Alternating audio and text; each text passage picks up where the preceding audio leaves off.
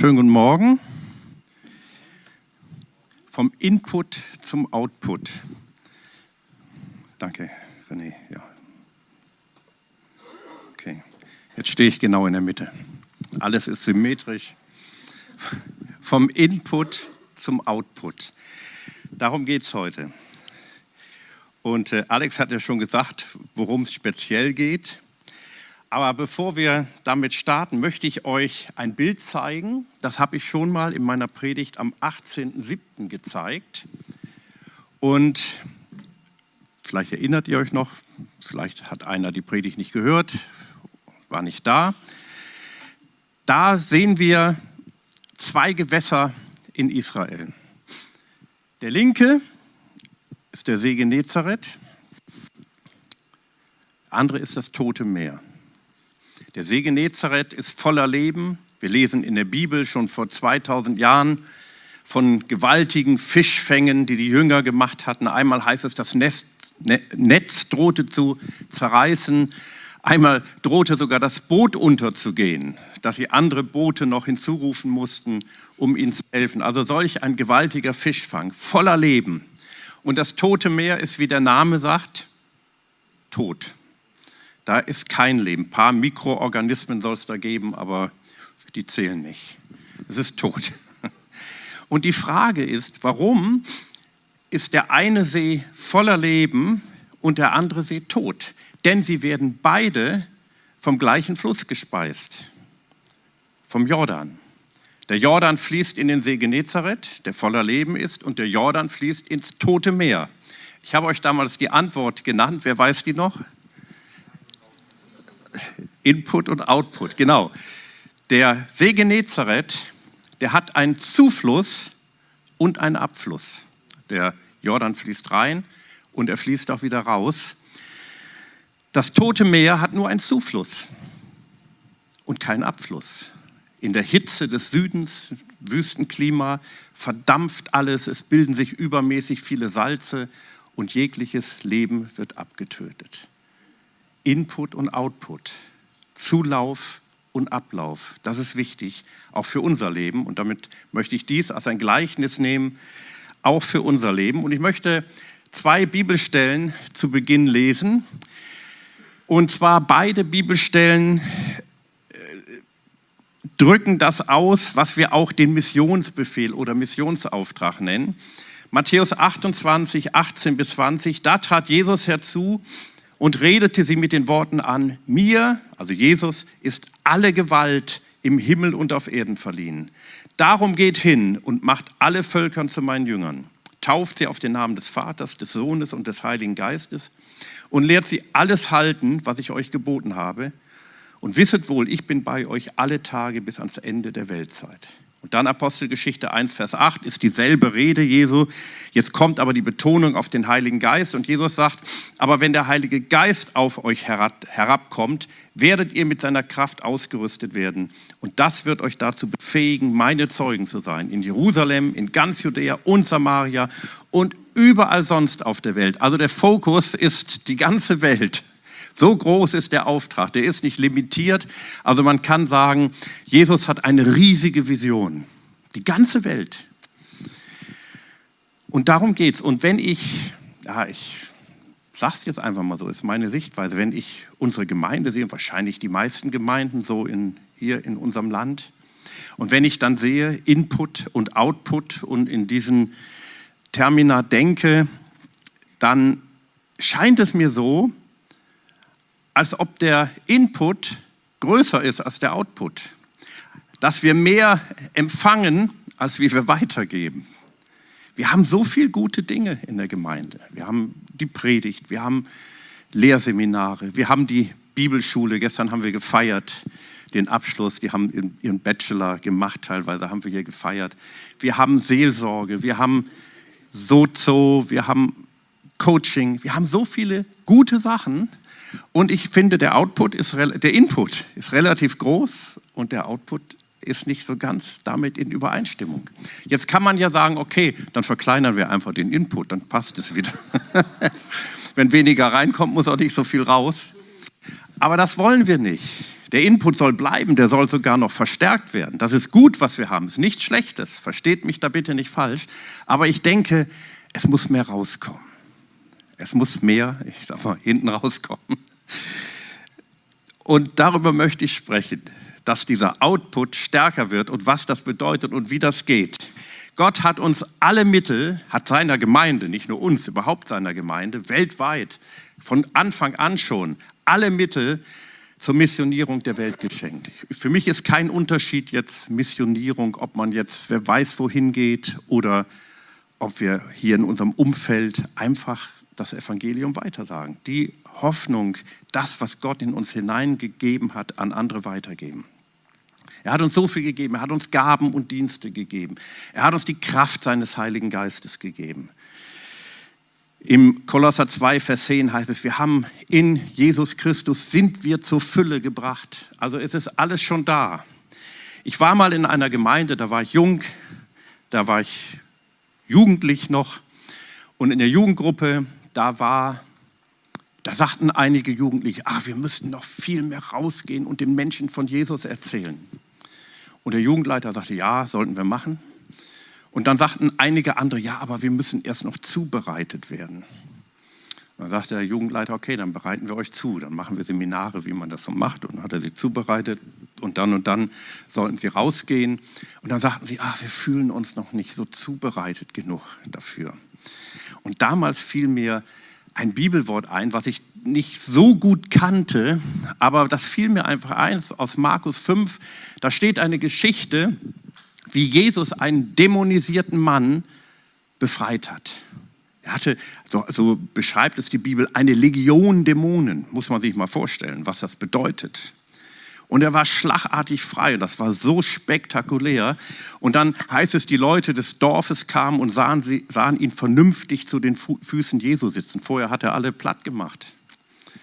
Er hat die Ketten zerrissen. Damals gab es noch kein Psychopharmaka wie heute die Ketten zerrissen, mit denen sie ihn gefesselt hatten. Also das war für alle Seiten sehr unangenehm. Und dann saß er vernünftig da und er sagte zu Jesus, ich will dein Jünger sein, ich will dir nachfolgen, ich will dir nachfolgen. Ist doch super, ne? Und was sagte Jesus? Nein.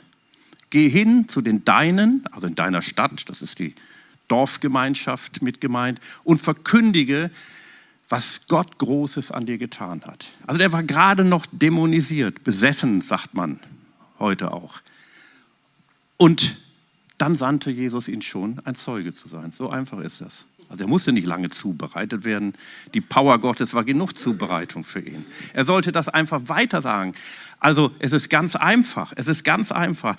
Gemeinden ohne Vision und ohne Aktion für Evangelisation und Weltmission, also ohne Vision, andere zu Jüngern zu machen, was Jesus uns ja geboten hat, verlieren ihren Auftrag. Ich sage jetzt mal ganz hart, werden tot. Da läuft dann nicht mehr viel.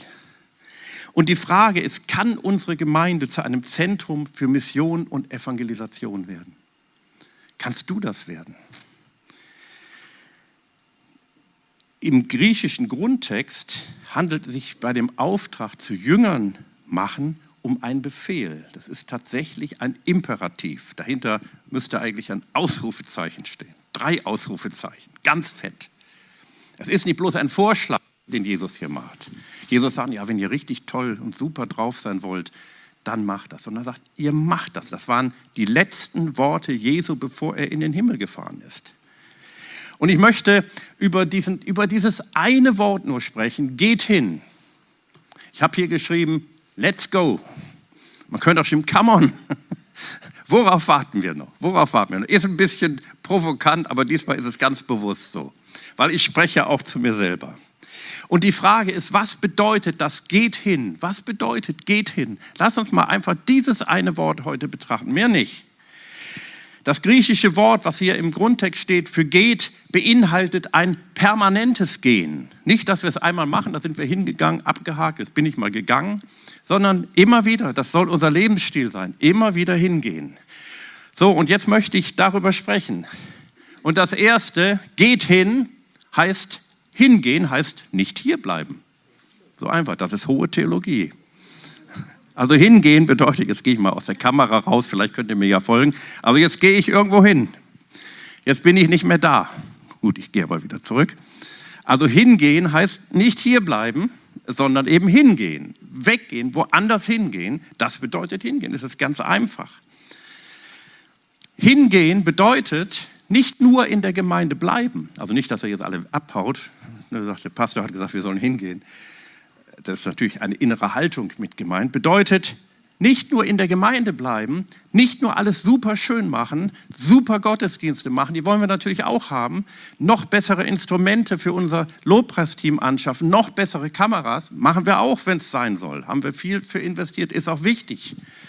Also, dass ihr mich nicht missversteht, ich sage das zum dritten Mal, es bleibt so und wir wollen guten Input haben, wir wollen alles gut machen, aber Jesus hat uns befohlen, hinzugehen, das wollen wir nicht vergessen, stimmt's? Das wollen wir nicht vergessen. Hingehen. Das bedeutet nicht unbedingt, dass du deinen Job oder dein Zuhause aus, aufgibst. Einige machen das vielleicht. Mehr wahrscheinlich die Ausnahme. Hingehen bedeutet in diesem Zusammenhang dahin gehen, wo die Menschen sind. Ich beschäftige mich schon seit langer Zeit und immer mal wieder neu, jetzt besonders seitdem du mir den Auftrag gegeben hast, Olaf, mit Erweckungsbewegungen, Erweckungsgeschichte. Ich liebe das. Und eine der stärksten Erneuerungsbewegungen, die es jemals gegeben hat, also ist meine Sicht, war die Erweckung unter den Wesley-Brüdern in England. Die stärkste Erweckung lesen wir in der Bibel, in der Apostelgeschichte. Wahrscheinlich dann auch die Reformation. Aber John Wesley, ich liebe diesen Mann.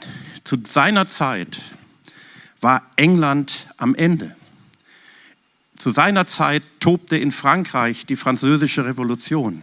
Und England war genauso schräg drauf. Es, Kinder haben gearbeitet, Kinderarbeit, das Schlimmste, was man sich vorstellen kann, in den Bergwerken.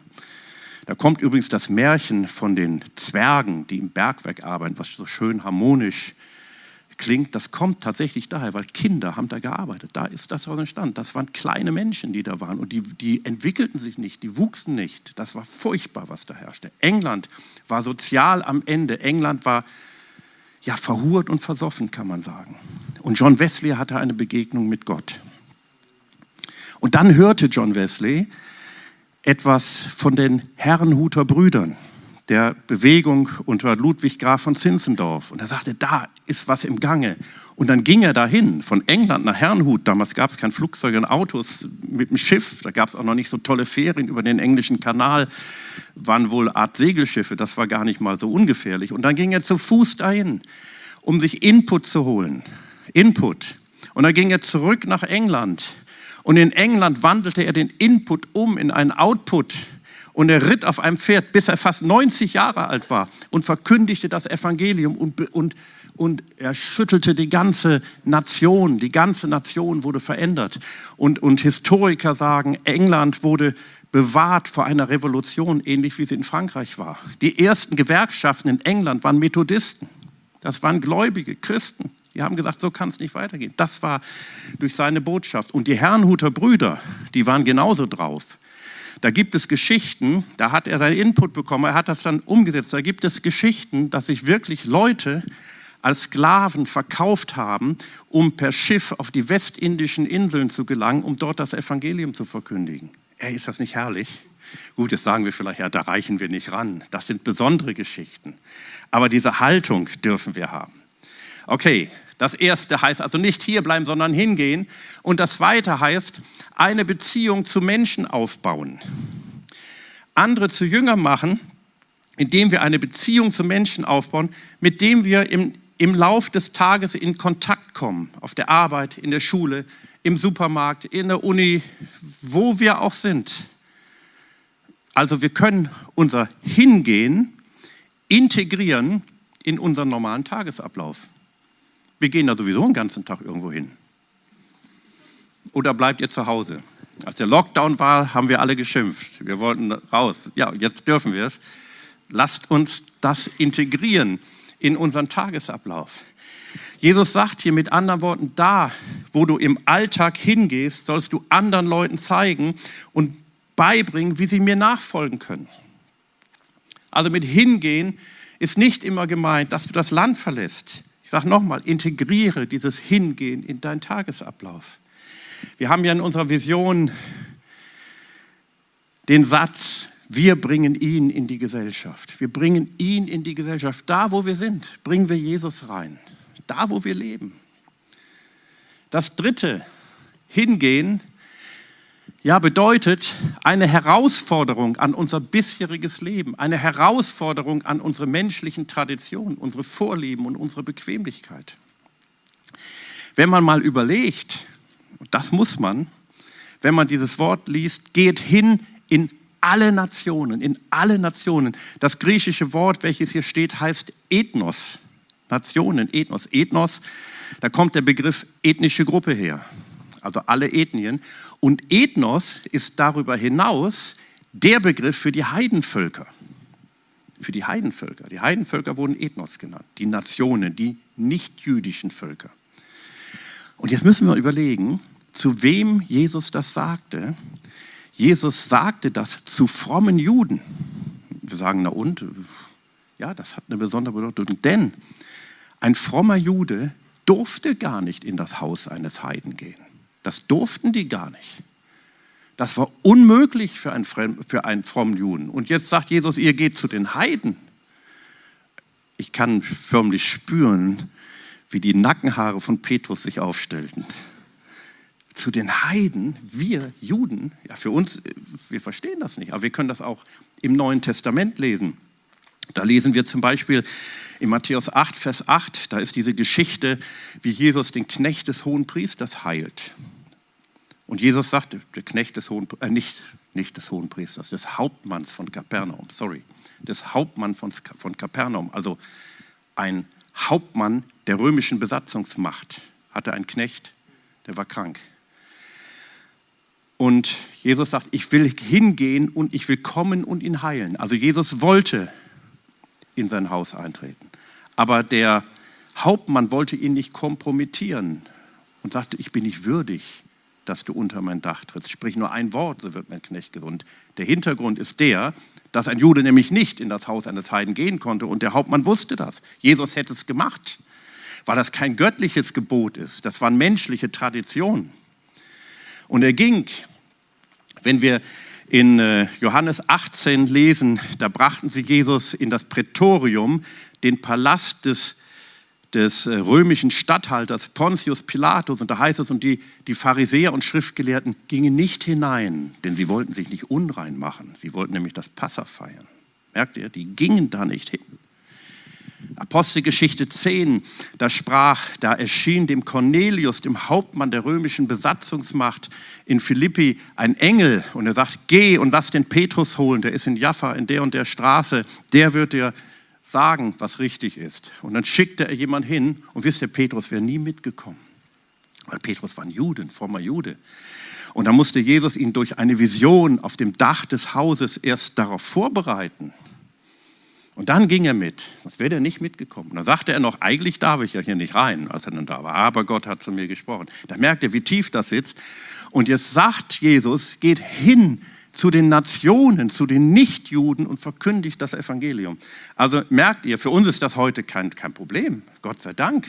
Gott sei Dank. Wir sind eine Gemeinde, wo alle Nationen kommen dürfen und wir gehen hin. Wir haben da keine Vorbehalte. Wollen wir auch nicht haben. Aber früher war es so.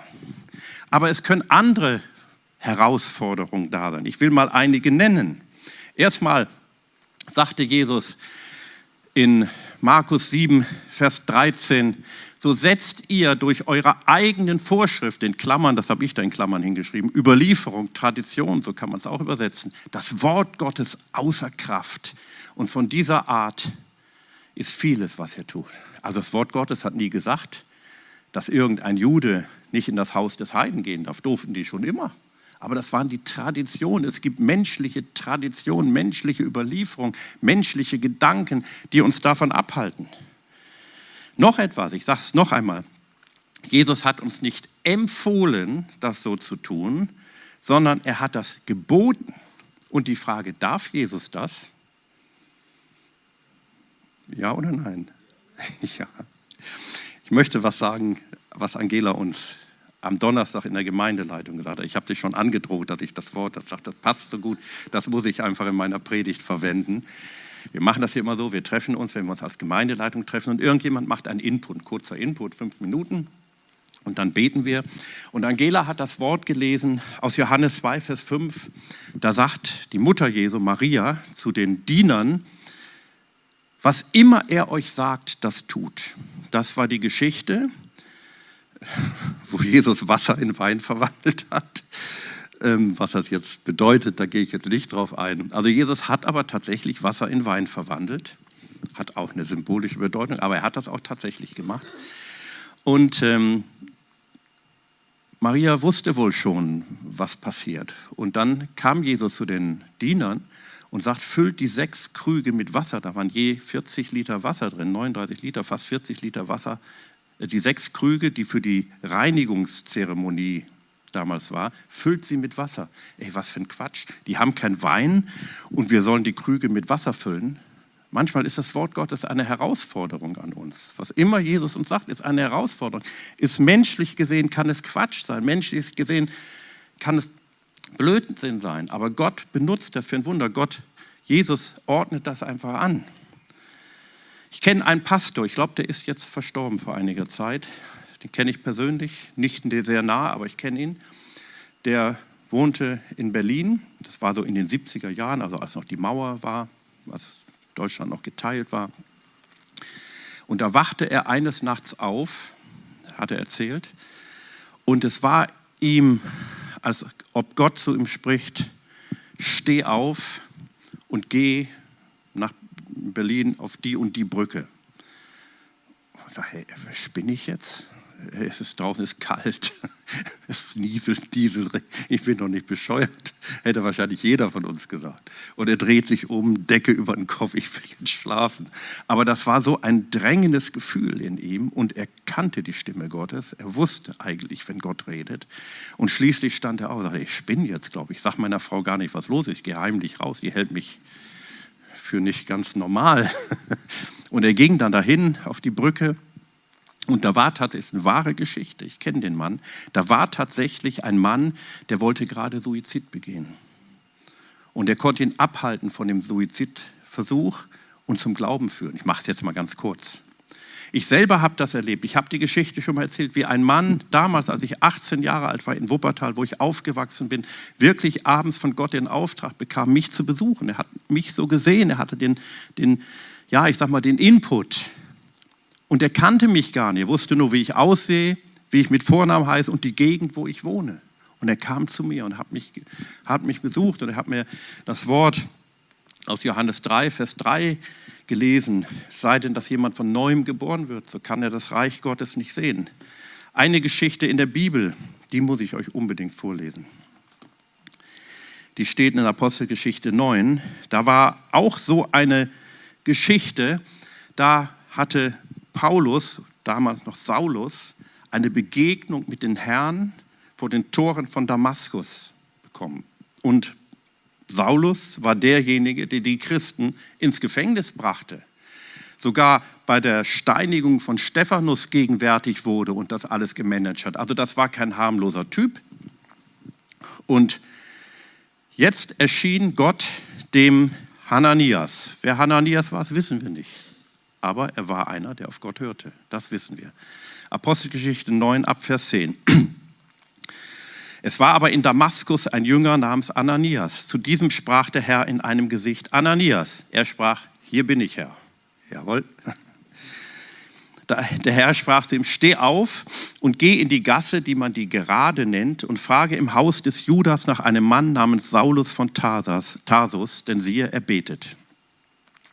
Und er hat im Gesicht einen Mann namens Ananias gesehen, der hereinkam und ihm die Hände auflege, damit er sie da wieder sehen werde. Er war nämlich blind geworden. Da antwortete Ananias, Herr, ich habe von vielen über diesen Mann gehört, wie viel Böses er deinen Heiligen in Jerusalem zugefügt hat. Und hier hat er Vollmacht von den obersten Priestern, alle, die deinen Namen anrufen, gefangen zu nehmen. Aber der Herr sprach zu ihm, hört mal, was der Herr sagte, geh hin das wieder dieser Auftrag. Denn dieser ist mir ein auserwähltes Werkzeug, um meinen Namen vor Heiden und Könige und vor die Kinder Israels zu tragen. Denn ich werde ihm zeigen, wie viel er leiden muss um meines Namens willen. Und jetzt kommt es, da ging Ananias hin. eine Herausforderung, dies geht hin. Manchmal ist es eine Herausforderung, eigentlich immer, zumindest an unsere Bequemlichkeit. Aber bei ihm war es, glaube ich, keine Bequemlichkeit, da war es eine existenzielle Frage, Knast oder Freiheit. Und trat in das Haus und er legte ihm die Hände auf und sprach, Bruder Saul, der Herr hat mich gesandt, Jesus, der dir erschienen ist auf der Straße, die du herkamst, damit du wieder sehen wirst und erfüllt wirst mit dem Heiligen Geist. Und das geschah dann auch. Eine Herausforderung. Geht hin, ist eine Herausforderung. Geht hin bedeutet also auch ein Überwinderleben zu führen. Zum Hingehen muss man bereit sein und sich ganz bewusst dafür entscheiden. Der Missionsauftrag gilt für alle Zeiten und für alle Menschen, stimmt's? Und gewöhnlich sind es die Leute, mit denen wir täglich zu tun haben, die Gott uns dringend ans Herz legt. Zwei habe ich noch. Hingehen mit einer neuen Offenbarung über unseren himmlischen Vater. Für manche bedeutet hingehen das Alte verlassen. Für manche bedeutet hingehen ein Schritt in den vollzeitigen Dienst. Ist nicht immer so, wahrscheinlich meistens nicht. Für manche bedeutet hingehen tatsächlich seinen eventuell gut bezahlten Job verlassen und dem Herrn auch für die Finanzen vertrauen. Wir, wir werden morgen, hier morgen Abend um 19 Uhr, einen Gebetsgottesdienst haben unter der Leitung von Hendrik. Und da wollen wir ganz gezielt für unsere Missionare beten, für die, die wirklich in dieser Hinsicht hingegangen sind und besonders für Missionsehepaar Liebrecht, Liebrecht, die in Mali sind. Mali ist kein schöner, schönes Land, kein angenehmes Gebiet, aber die sind da hingegangen, die übersetzen die Bibel in die dortige Sprache. Und die hängen da in Mali, aber wir wollen für sie beten morgen vielleicht auch anders noch unterstützen. Wir haben auch andere Missionare, mit denen wir in Kontakt sind. Und Hendrik hält den Kontakt. Und ich finde, das ist sehr wichtig, dass wir zusammenkommen und für sie beten. Und dann müssen wir uns auch die Frage stellen, könnte es sein, dass wir unsere Versorgung mehr in unserer Arbeitsstelle, unserem Sozialsystem, Versicherung aller Art sehen, als darin, dass Gott unser Versorger ist? trauen wir ihm wirklich zu, dass er unser Versorger ist. Als Gott mich gerufen hat, ich bin jetzt nicht als Missionar unterwegs, aber er hat mich irgendwann gerufen aus meiner Arbeit und ich hatte einen guten Job, ich habe eine Firma geleitet, in den Gemeindedienst vollzeitig zu gehen. Und ich habe dann Ja gesagt und meine Frau kann es bestätigen, mein Konto befand sich von da ab in einem Sturzflug. und, und das Gemeindekonto auch. Also beide. Also es war auch eine existenzielle Frage. Nicht, dass ich jetzt am Hungertuch genagt, ich habe nie in meinem Leben Hunger gelitten, also kein Problem.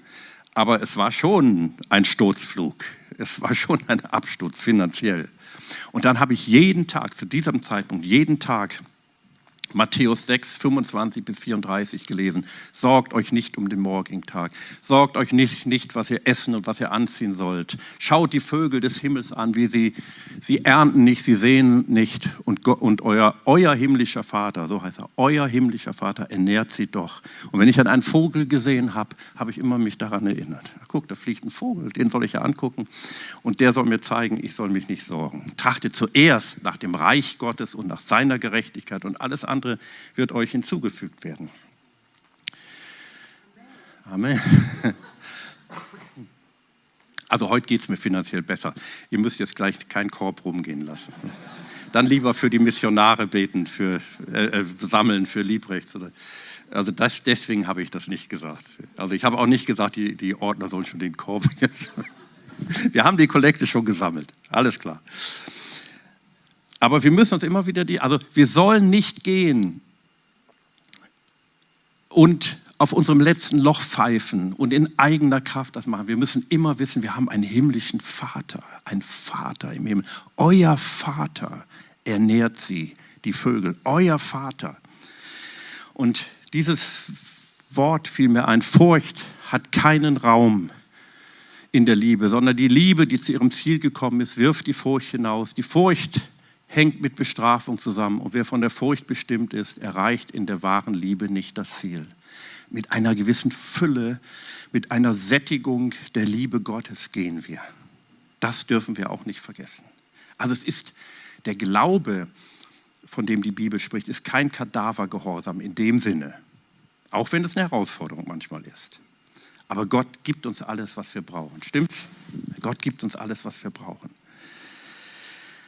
Deswegen sagen wir auch, eines unserer Werte, die wir immer hier einblenden, heißt nahe am Vaterherz. Nahe am Vaterherz. Wir erleben und verkündigen Gott als liebenden Vater. Und jetzt habe ich noch einen. Und das heißt, ne, den hatte ich doch schon. okay.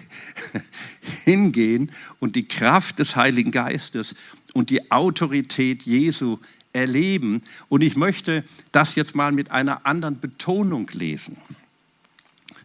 Also da sagt Jesus mir, Jesus ist alle Gewalt im Himmel und auf Erden verliehen. Das ist das Erste nämlich, was Jesus sagt. Jesus sagt nicht sofort geht. Jesus sagt, mir, Jesus, ist alle Gewalt verliehen im Himmel. Damit ist auch die Himmelswelt gemeint. Damit ist auch der Ort gemeint, von dem die Bibel sagt, unter dem Himmel, die, die Fürsten und Gewalten unter dem Himmel. Jesus hat alle Gewalt und auf Erden hat Jesus alle Gewalt. Jetzt könnte manch, manch einer sagen, aber in der Bibel steht doch, der Teufel ist der Fürst dieser Welt. Jesus nennt ihn selber so.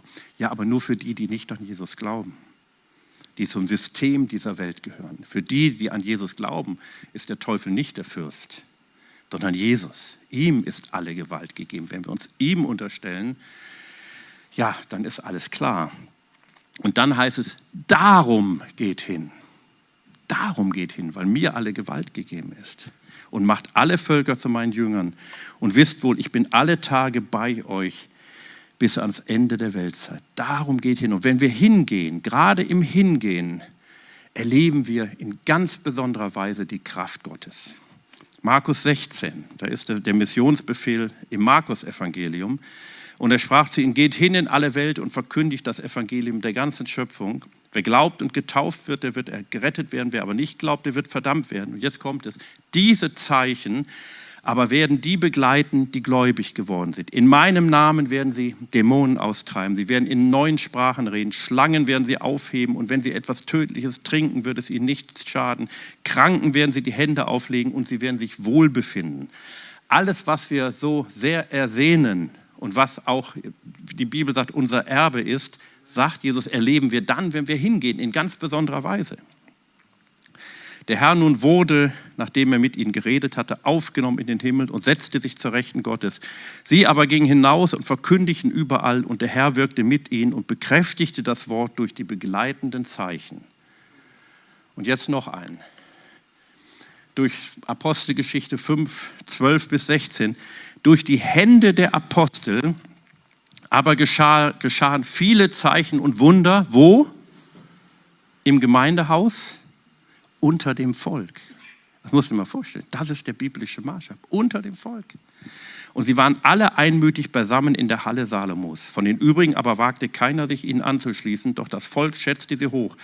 Und immer mehr wurden hinzugetan, die an den Herrn glaubten. Eine Menge von Frauen und Kindern sodass man die Kranken auf die Gassen hinaustrugen und sie auf Betten und Bahren legte, damit, wenn Petrus käme, auch nur sein Schatten auf einen von ihnen fiel. Das musst du dir mal vorstellen.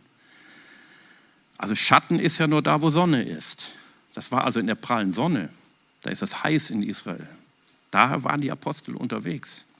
Es kamen aber auch viele aus den umliegenden Städten in Jerusalem zusammen und brachte Kranken und von unreinen Geistern geplagte, die alle geheilt wurden. Amen. Also unter dem Volk, da ging es richtig los. Und ich glaube, der Herr möchte uns, oder ich bin fest davon überzeugt, darauf aufmerksam machen, dass wir eventuell auch für unser persönliches Leben unsere Prioritäten neu setzen müssen. Und jetzt habe ich noch einen. Ein Wort von Lauren Cunningham. Wer kennt Lauren Cunningham? Lauren Cunningham ist der Gründer und langjährige Leiter, heute nicht mehr, ist er schon über 80, so Mitte 80 kann er sein, von Jugend mit einer Mission. Ich habe den Mann selber mal erlebt, vor einigen Jahren auf einer Pastorenkonferenz und das hat mich total beeindruckt. Der Mann fährt wirklich Zeit seines Lebens durch die ganze Welt und erlebt, was Gott tut. Er hat schon mit allen möglichen Leuten gesprochen. Er war schon in Saudi-Arabien, ist wirklich kein Witz, und hat mit, den, mit der Regierung gesprochen. Saudi-Arabien Zugang zu gewissen Leuten. Und das ist doch stark. Und er sagt, die weltweite Erweckung hat bereits begonnen. Und wenn wir uns mit Erweckungsbewegung beschäftigen, dann sehen wir zwei Charakteristika, wenn Gott irgendwo auf der Welt Erweckung schenkt. Zwei Dinge. Und damit schließe ich dann. Erstens, das Gebet der Gemeinde. Das erste. Eine Last auf dem Herzen. Und John Wesley sagte einmal, ich habe es schon oft zitiert, Gott tut nichts, außer in Antwort auf Gebet. Deshalb fängt das mit Gebet an. Deshalb ist es gut, wenn wir morgen beten, Hendrik. Und danke, dass du das machst. Und das Zweite ist den, Gebet, den Missionsauftrag ausführen. Denn Jesus hat nicht gesagt, betet für alle Menschen. Das sollen wir auch tun, steht auch. Aber er hat gesagt, geht hin. Also wir müssen beides tun. Geht hin, beten und hingehen. Und ich sage nochmal, die Dienste, die Zeichen, Wunder und Heilungen waren in erster Linie für die Menschen draußen. Petrus Schatten fiel auf die Menschen, da wo die Menschen sind, in der Hitze des Tages. Und damit möchte ich ja, wünsche ich mir, dass wir unsere Prioritäten setzen, dass wir viel Input haben vom Herrn, dass wir Gott erleben, wie es in unserer Vision heißt, dass wir Gott noch viel mehr erleben als bisher, dass wir die fantastischsten und schönsten Dienste und Kraftwirkung Gottes hier bei uns in der Gemeinde haben, in, auch in unseren Kleingruppen, aber dass der Input, der, der Output verstärkt wird. Wir haben ja auch Kleingruppen, die einen starken Output haben. Alpha-Kurs haben wir am, am, Samstag gestartet, war richtig gut. Also Gott wirkt, aber Gott wird, möchte noch stärker wirken. Und Gott möchte wirklich, dass wir auch hier Erweckung erleben. Und dafür möchte ich jetzt beten. Und ja, ich, ich sei da total frei. Aber wenn das Wort zu dir gesprochen hat, sagst ja, ich möchte, ich finde, das ist richtig ich kriege das nicht so richtig hin, dann möchte ich einfach für dich beten, dass wir sagen, okay, wir möchten uns diesem Wort stellen und wir wollen wirklich von Gott gebraucht werden. Dass Gott zu uns rede, wie er zu Hananias geredet hat, zu diesem Pastor in Berlin oder zu anderen. Da, wo wir sind, da, wo Gott uns hingestellt hat, da möchte Gott uns gebrauchen. Und du darfst gerne aufstehen und ich bete für dich, auch für mich. Ich stehe ja auch. Wir wollen nachher noch das Abendmahl nehmen, das machen wir aber nach dem Livestream.